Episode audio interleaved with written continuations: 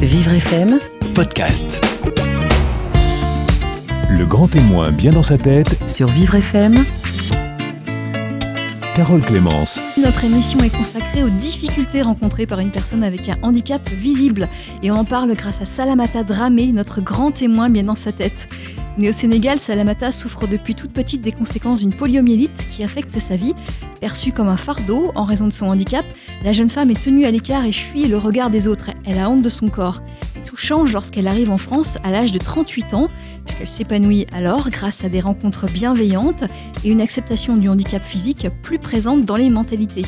Elle devient active professionnellement et elle décide aujourd'hui de donner à d'autres qui subissent ce qu'elle a vécu au Sénégal. C'est pour venir en aide aux personnes handicapées de son village d'origine qu'elle a créé l'association des handicapés de Gouodiri et environnants, la HGE. Car pour notre grand témoin, insérer les personnes handicapées dans le monde du travail, c'est essentiel. Notre grand témoin du jour, Salamata Dramé sur Vivre FM.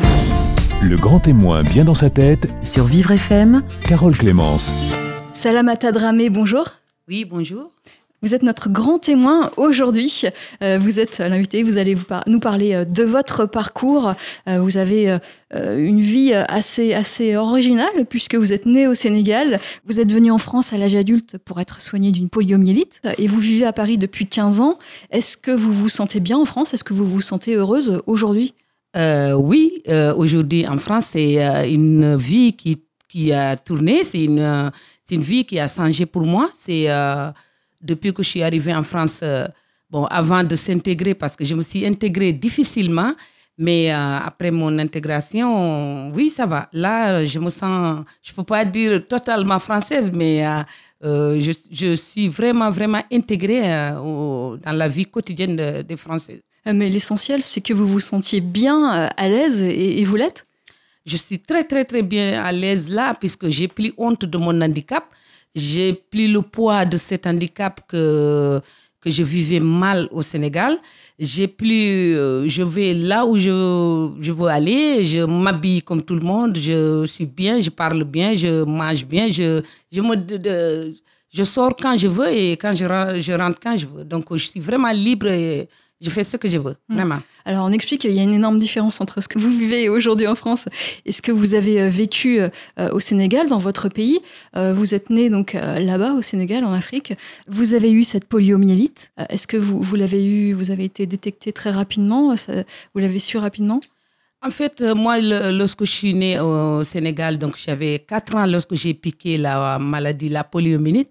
Sauf que ma mère ne savait pas que c'était une poliomyélite, puisque euh, c'était dans la brousse, on n'avait qu'un dispensaire. Et euh, lorsque j'ai grandi, ben, je disais, maman, pourquoi je suis différente? Elle me disait, euh, parce qu'un jour, tu as été malade, tu avais la fièvre, je t'ai amenée à l'hôpital. Et on t'a mis une injection, on t'a fait l'injection, et c'est cette injection qui a touché le, le nerf sciatique et tu es devenu handicapé. Donc, jusqu'à mes 38 ans, je ne savais pas, c'est une poliomyélite que j'avais. C'est arrivé en France avec les électrogrammes, avec les radios et tout. Ils m'ont dit non, madame, moi, non, le médecin me demandait, vous avez quoi?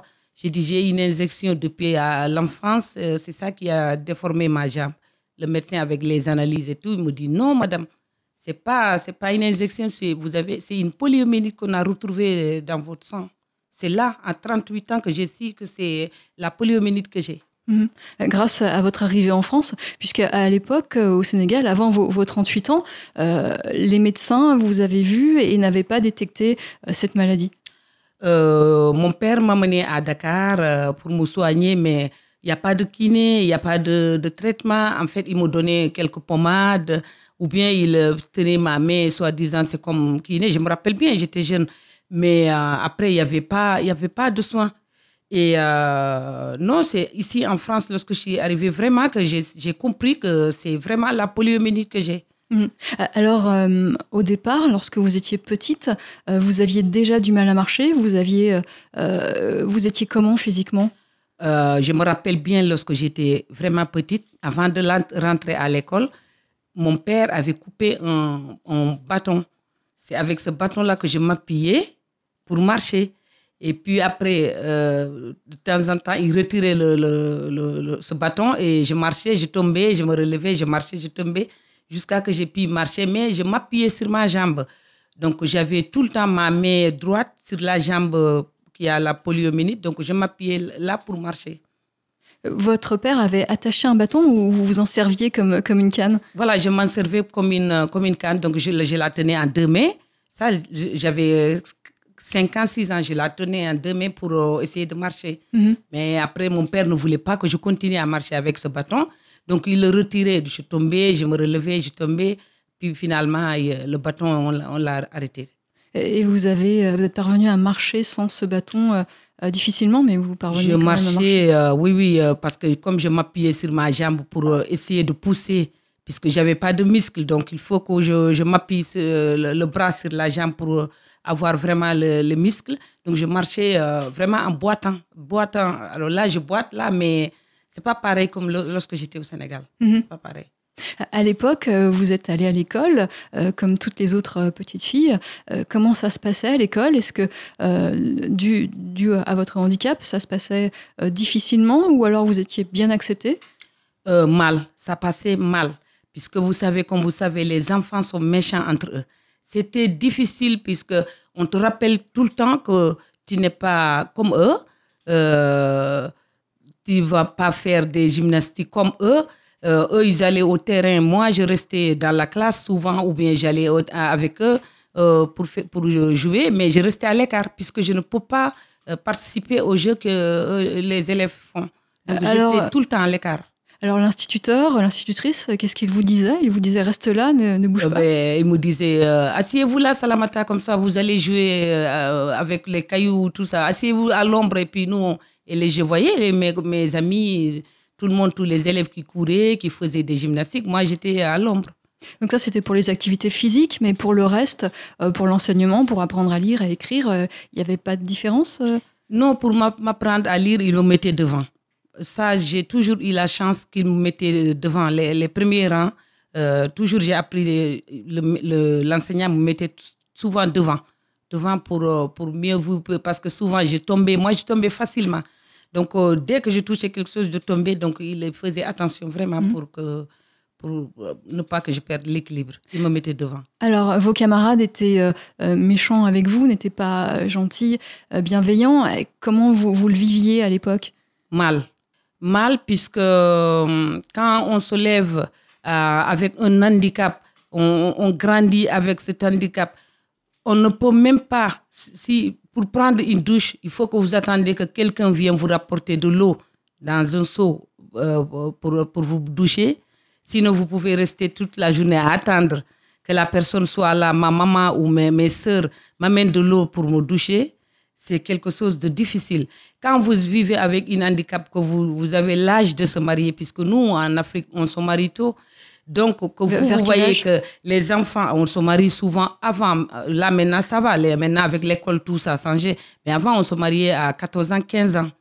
Donc, quand on voit que tous vos, vos amis se marient et que vous, vous ne pouvez pas se marier, pourquoi? Parce que vous ne pouvez pas, quand vous vous mariez, euh, faire les tâches ménagères dans les foyers.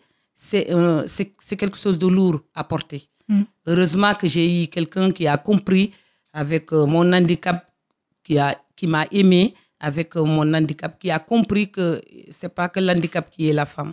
Là, vous parlez de votre mari, puisque vous vous êtes marié, vous avez trouvé un homme qui, qui acceptait le, le handicap, à qui ça ne posait pas de problème. J'ai trouvé un mari qui a accepté mon handicap, qui est venu, un étranger qui est venu de, de son village à Goudiri et qui m'a vu tout de suite. Puisque moi, comme je vous dis, j'avais tellement peur même de sortir. J'étais tout le temps près de mon père. Et ce monsieur disait, mais pourquoi cette fille-là, elle est belle, mais elle est tout le temps près de son père. Les gens disaient, oh là, parce qu'elle a honte, elle marche pas beaucoup, elle est tout le temps. près. Il dit, moi, celle-là, vraiment, moi, je l'aime.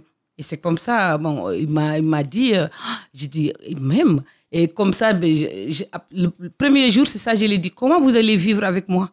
Comment vous allez vivre avec moi, avec mon handicap? Il dit, moi, je ne regarde pas votre handicap, je vous regarde vous. Et c'est lui, à présent, ça fait depuis 89, le 25 mai 89, on s'est mariés. À présent, on vit ensemble. Mhm. Euh, Vous êtes heureuse, vous l'aimez et il vous aime. Ah oui, oui, oui. euh, je ne peux, pas dire- je peux pas vivre sans lui, puisqu'il a été là des moments difficiles, des moments douloureux. il me supporte avec mon caractère, puisque souvent quand on est différent, on a des caractères. Souvent quand ça va, ça va, mais souvent quand on pense on, euh, qu'on ne peut pas faire ce que font les autres, ça change un peu. Mais lui, il est tout le temps là. Il me donne tout le temps le moral, vraiment. Justement, quand vous vous vous rendez compte que vous ne pouvez pas faire euh, ce que font les autres, que vous êtes euh, limité, euh, qu'est-ce que vous pensez? Vous êtes en colère? Vous, vous êtes triste? Je suis triste. Si je vois que souvent je veux faire quelque chose, non, je, je ne suis pas en colère, puisque euh, pourquoi je ne suis pas en colère? Puisque j'ai accepté l'handicap. C'était difficile avant de l'accepter, c'était plus dur, puisque je pleurais mais, souvent. mais à l'époque, euh, au. Sénégal, oui. À l'époque au Sénégal, je pleurais. Je voyais les enfants qui jouaient, je voyais les, les, les gens qui couraient, je voyais les gens qui mettaient des chaussures, qui s'habillaient et que moi, je ne pouvais pas le faire. Donc, je pleurais. Mais euh, puis finalement, non. Là, souvent, si je ne peux pas faire quel- quelque chose, je, je suis triste. Puisque je dis, mais pourquoi moi?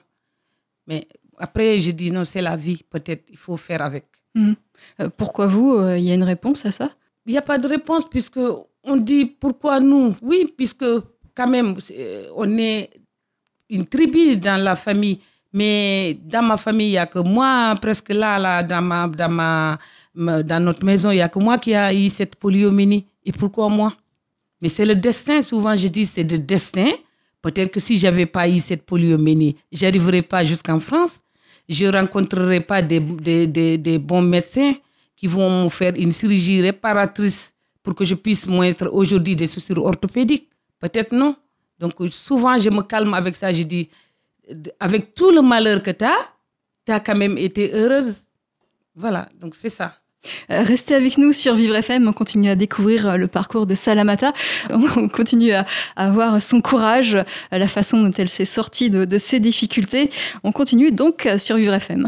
Midi 13h Le grand témoin bien dans sa tête, sur Vivre FM. Carole Clémence. Salamata Dramé, vous êtes notre grand témoin aujourd'hui sur Vivre FM. On a parlé de votre enfance à Dakar, à côté de Dakar, à Goudiri, dans une petite ville ou un village, comme on veut, au Sénégal. On a parlé de vos problèmes de santé, de cette poliomyélite. On continue à, en parler. Je voulais qu'on qu'on voit un petit peu euh, la situation, le, regard qu'ont les- qu'avaient les, les- autres Sénégalais euh, sur vous, un, regard euh, peut-être un peu difficile dû à votre handicap.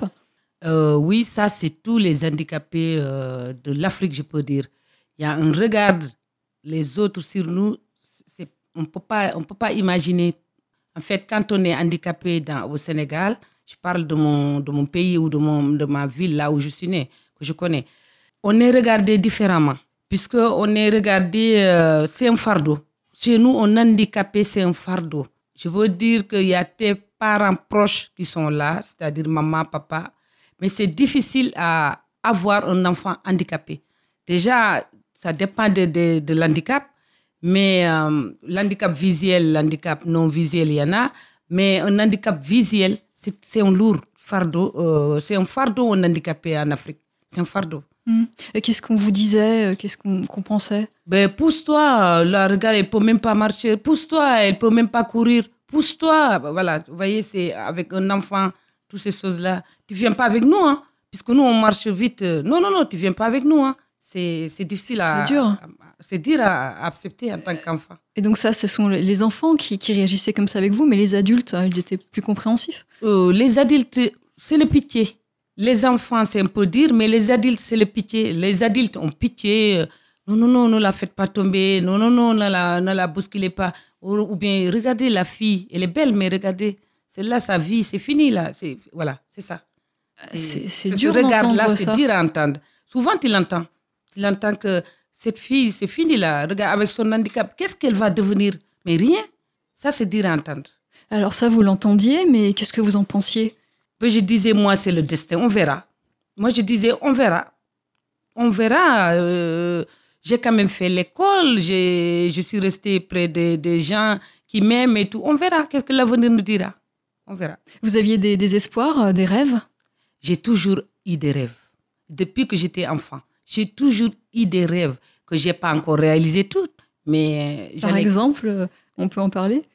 Euh, mes rêves, c'est déjà, je, je voulais avoir travaillé dans un, dans un endroit vraiment Même avec mon handicap, hein. à présent, je rêve de ça, mais euh, je sais que je ne pourrais pas l'avoir. Mais avoir une belle voiture, euh, être une belle dame, euh, oui, oui, oui, j'ai toujours eu des rêves euh, depuis que j'étais enfant. Donc les rêves de, de toutes les petites filles, de, de toutes, les, adolescentes du monde. Je rêvais aussi avoir... parce que c'est ça mon problème. Je me disais, mais qui va me marier? Qui va me marier? Donc je, je voyais mes, mes, mes copines qui se, qui se marient chaque année, chaque deux mois, il y en a une qui se marie. Et moi, je disais, qui va me marier? Mais vous aviez cette crainte, et, et finalement, cette crainte, elle a été injustifiée puisque vous vous êtes mariée. Oui, je suis mariée. Ça- J'ai eu un mari, mais euh, au nord, on, on, on mari en nord, j'ai eu. Si, euh, on peut dire que ça fait partie de mes rêves qui sont réalisés. Ah, C'est un, très beau rêve. Alors, euh, vous n'avez pas eu d'enfant? Vous, non, n'avez j'ai pas, j'ai pas eu d'enfant puisque j'ai eu un problème euh, depuis euh, j'étais jeune, j'ai eu des problèmes de, de, de trompe et tout ça qui m'a encore pu pousser de venir en France. Puisque euh, à l'hôpital, on, me- on me disait à Dakar, non, non, non, en- à- au Sénégal, on ne peut pas déboucher les trompes. Il faut venir en France pour faire tout ça. Bon, lorsque je venais en France, j'avais presque 38 ans. Euh, malheureusement, à 40 ans, ici, euh, c'est plus possible. Donc, euh, ouais, les médecins m'ont fait savoir que je n'aurais pas d'enfant. Mhm. Que j'ai accepté, puisque euh, euh, depuis que j'étais à Goudiri, j'ai mes deux, deux sœurs qui m'ont qui m'ont donné, euh, donné- adopté mes, les deux sœurs, les deux filles de mes sœurs, qui sont aujourd'hui, euh, qui ont 28 ans, qui ont grandi près de moi. Mhm. Donc, c'est comme si c'était mes enfants. Comme si c'était vos enfants, oui, effectivement, vous avez, vous avez une famille euh, que vous aimez. Alors, je voulais qu'on qu'on revienne un tout petit peu sur, sur le regard, euh, ce que vous avez euh, vécu en Afrique avant de passer à votre, à votre séjour, à votre euh, départ pour la France. Vous aviez du mal à, vous habiller, vous étiez obligé de, de porter des chaussures pour garçons. Euh, ou, alors de, vous déplacer en, en tongs. Alors c'était euh, très dur, euh, j'imagine. Et vous aviez, vous aviez une certaine, une certaine gêne à sortir, une certaine honte, on peut peut-être dire ça. Comment vous, vous réussissiez à sortir de chez vous, à affronter les, autres? Lorsque j'étais, lorsque j'allais à l'école, donc mon papa m'achetait des chaussures garçons, puisque comme les tongs, je ne peux pas les mettre, il fait chaud ou bien je glisse souvent, je tombe.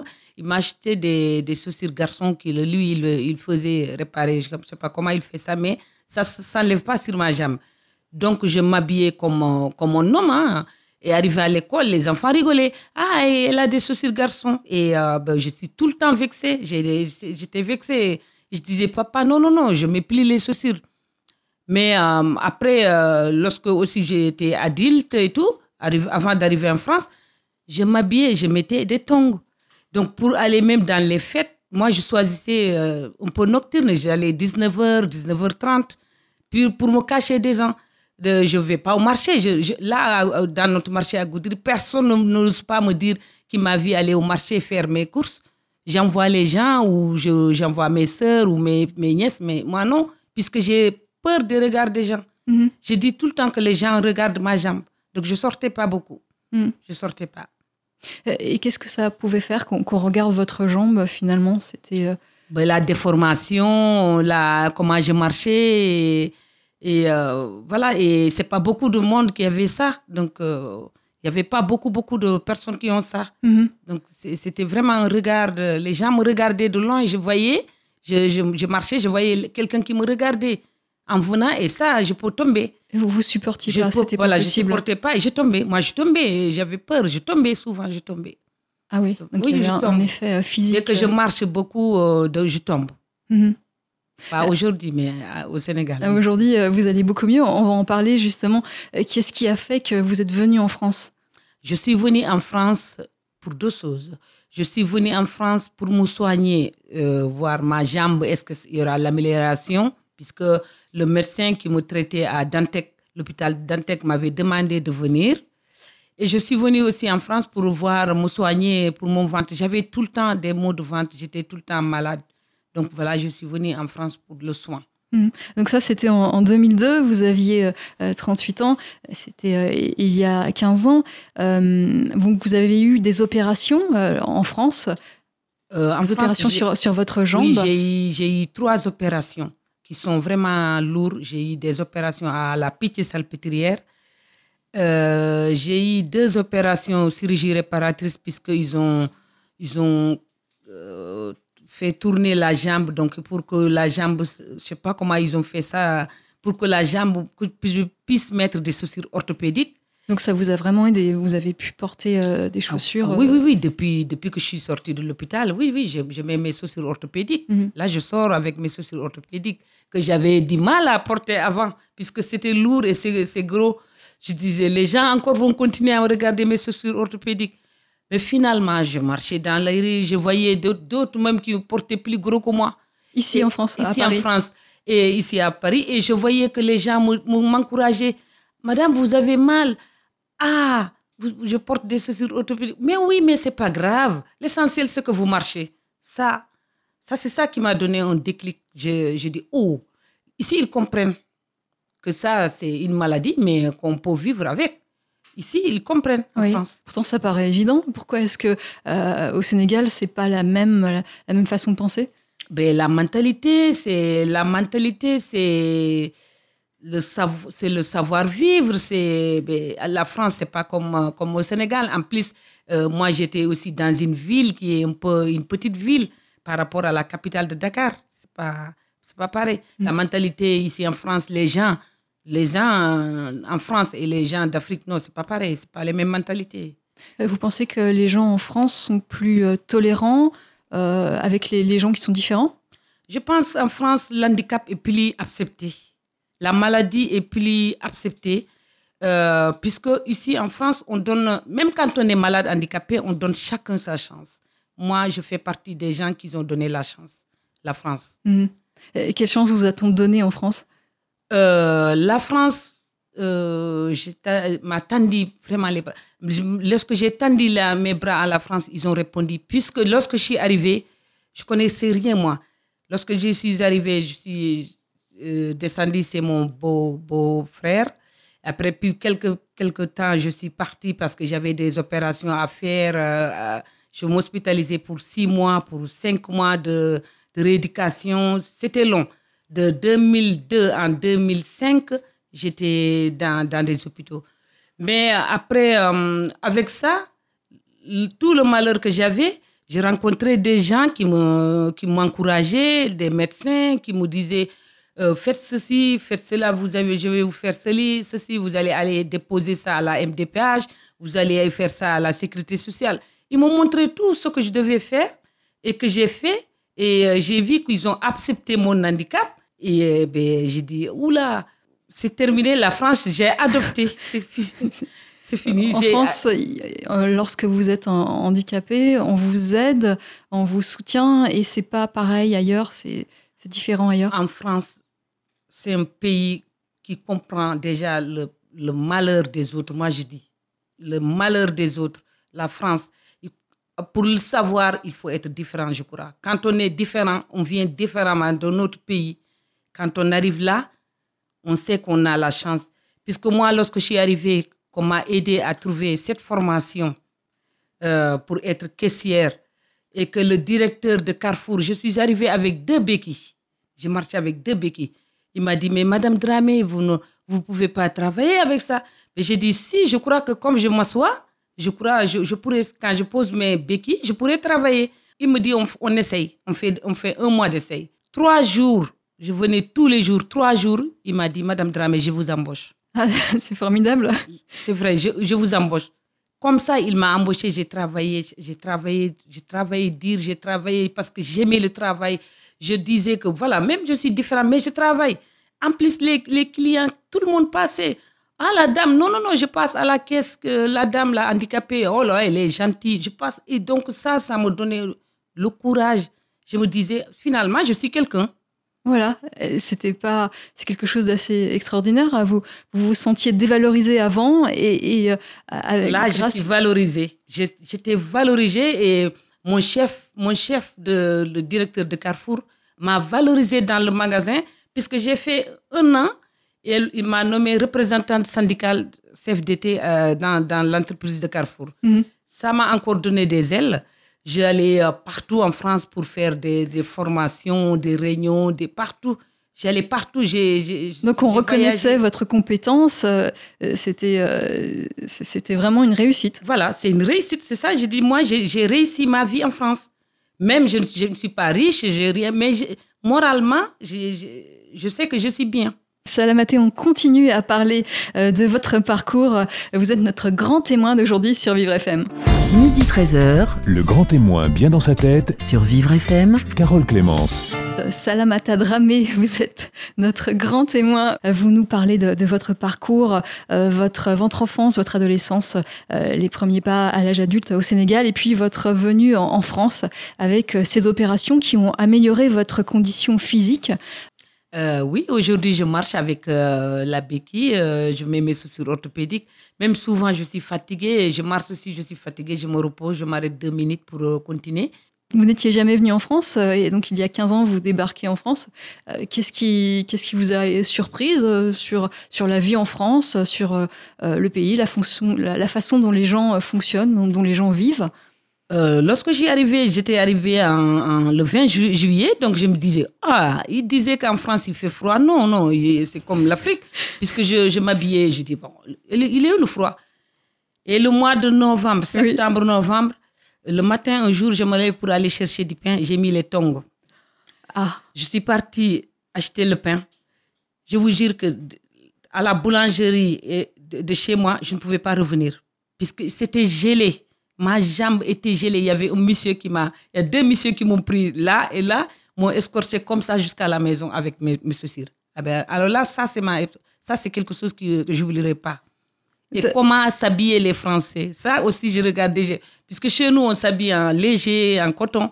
Et là, on voit que les gens s'habillent en, en- en manteau, entre ça. c'est- Je savais pas, je savais pas. Je- Ça, je savais pas. Euh, mais vous vous êtes faite à cette vie euh, en France, ça a été facile? Pour m'intégrer, pour, euh, pour vivre comme les autres, pour vous habiller, pour manger comme les autres, pour comprendre comment ça fonctionne ici en France? Non, c'était pas facile. Puisque lorsque j'ai commencé à chercher mon, mon, mon, mon emploi, mon, le travail, euh, lorsque je suis allée à um, Andipas, je m'habillais en africain.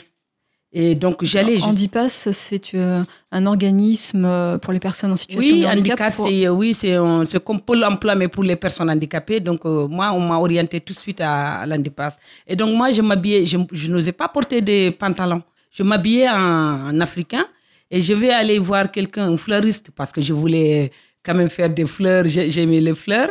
Il me dit, mais madame, avec le tenue africain que vous mettez déjà, vous ne marchez pas bien avec euh, les deux béquilles, euh, vous ne pouvez pas rester debout comme ça pour travailler.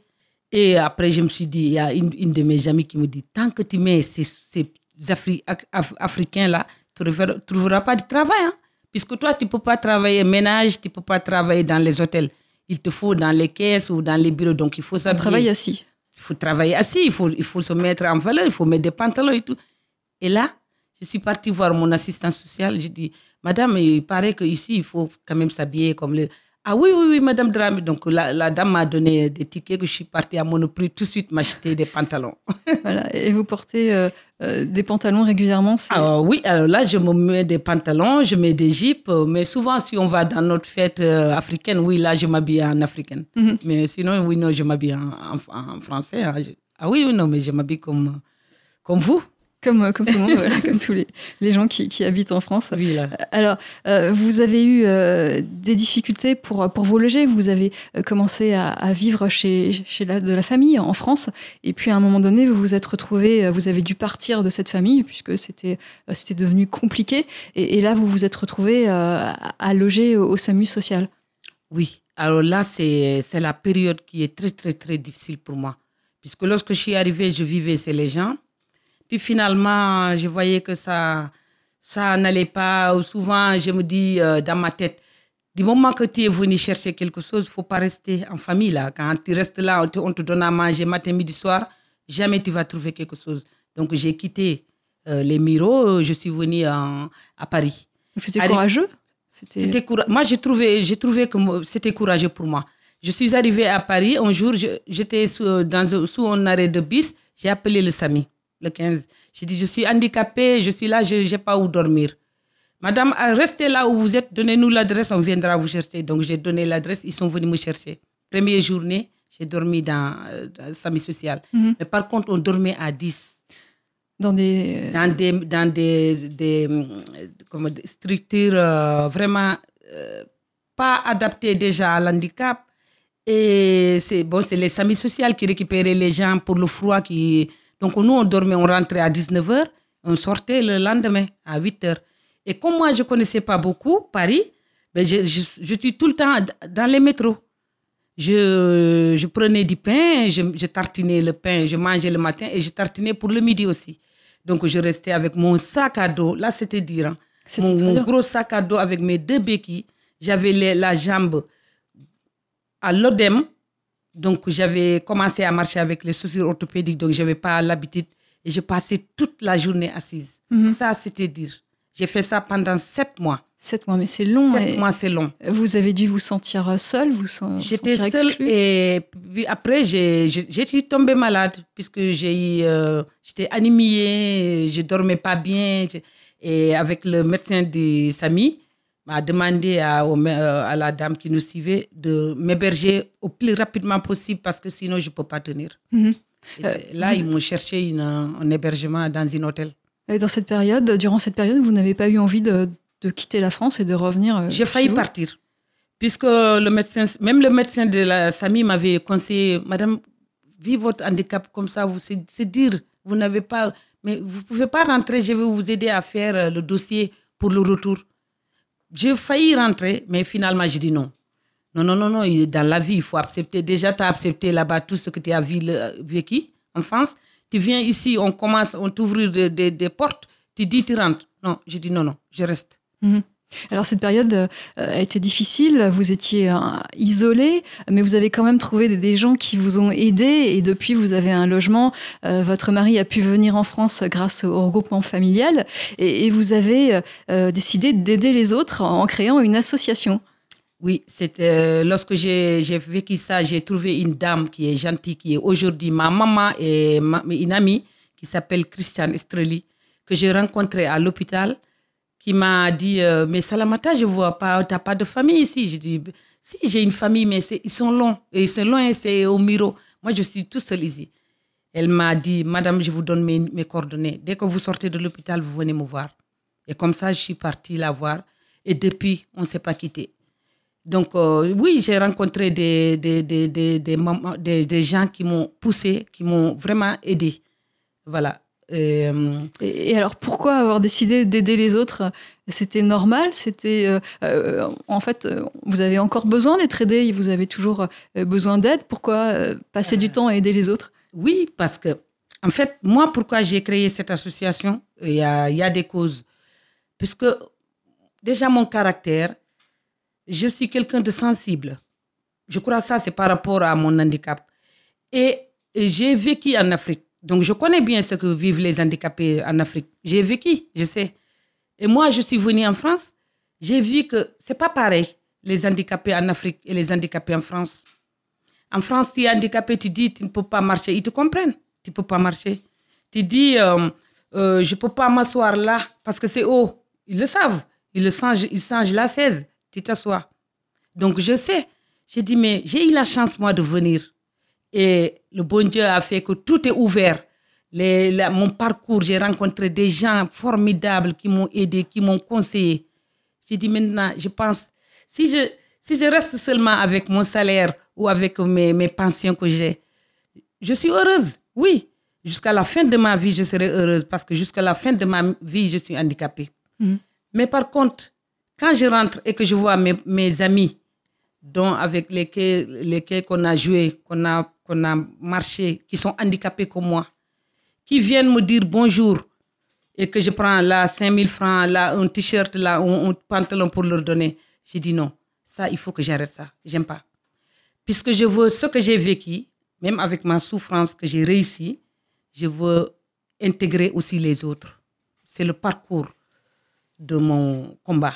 D'accord. Et cette association, on ne l'a pas encore, on n'a pas encore donné son nom. C'est l'association des handicapés de Goudiri. Euh, Goudiri, c'est le lieu euh, de votre naissance. Euh, l'association des handicapés de Goudiri est environnant. Alors, qui agit au Sénégal, là d'où vous venez, votre lieu d'enfance, et qui qui contribue à créer une ferme collective. C'est ça? Oui, voilà, euh, c'est l'association des handicapés de Goudiri, c'est-à-dire la ville là où je suis née, et environ, c'est-à-dire les petits villages euh, aux alentours de Goudiri. Donc, je, que je connais déjà, que je connais tout, on est en, environ 50, une cinquantaine de personnes, moi y compris. Euh, donc, cette ferme, je l'ai créée. C'est même quand on est handicapé, je crois, dans ma tête, moi je l'ai vécu. Même quand on est handicapé, on peut quand même prendre une poule et dire je la vends. Ou bien faire prendre une salade, secouer et dire je la vends. Même quand on est handicapé, on peut se réveiller le matin pour aller, aller, travailler. Donc, et ça, c'est ça qui manque là-bas.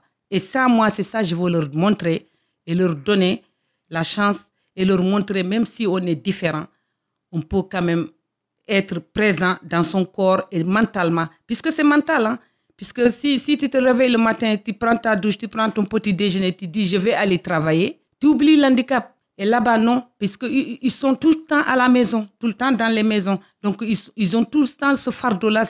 Et ça, Donc ça là, euh, les personnes en situation de handicap euh, qui habitent euh, à Gaudiri ou, dans les villages à côté peuvent aller dans votre ferme, en tout cas vont pouvoir se rendre dans votre ferme et, travailler toute la journée, c'est ça? Avoir des emplois de, vendeurs, de, fermiers? Qu'est-ce qu'ils vont faire exactement? En fait, on a pensé à ça, mais finalement, on a dit avec mes partenaires locaux que on prendra les gens des quatre ou cinq personnes qui sont vraiment valides, qui vont faire les, les lourdes tâches. Après, maintenant, nous, les handicapés, on fera à, la, par rapport à, la, chacun de son handicap avec le médecin qui va évaluer l'handicap de chaque personne et insérer chaque personne euh, dans le poste, dans, dans un poste qu'il peut vraiment prendre. Mais l'essentiel, c'est, c'est de, après que cette ferme réussit, l'essentiel, c'est que chacun d'eux et quelque chose à la fin du mois. C'est mhm. ça, moi, c'est ça mon. Et, quelque chose, euh, paye une ordonnance pour son enfant, achète un cahier pour son enfant et qui ne dépend plus des autres. C'est ça, moi, mon, ce que je veux. Parce que moi, je ne dépends plus de personne. Moi, je dépends vous souhaitez euh, ce que vous avez obtenu, vous le souhaitez euh, pour les autres? Oui, même si je ne peux pas tout leur donner, je souhaite quand même qu'eux aussi, ils disent un jour, il y en a une de nos, nos, nos sœurs qui nous a aussi montrer comment faire pour réussir dans la vie. Mhm. ça. Alors, on arrive euh, au terme de cette émission. Euh, merci Salamata d'être venu témoigner. Euh, comment dit-on au revoir en Paul, votre langue d'origine? On dit, si c'est la journée, on dit Nyalene Djam, Adjarama, Nyalene Djam.